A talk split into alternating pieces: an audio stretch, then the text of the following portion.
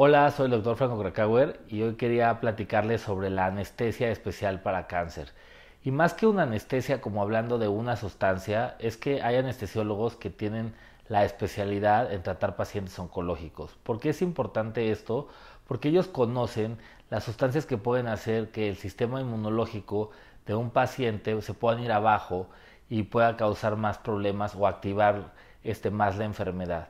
Por eso que yo recomiendo que si van a tratarse eh, con un, caso de cáncer, si le están en quimioterapia, si están en radioterapia, si hay este, demasiados tratamientos involucrados, siempre comenten con su médico la posibilidad de que un, una persona especializada en anestesia, en oncología, sea quien les dé ese tratamiento y esté, los acompañe durante su procedimiento quirúrgico.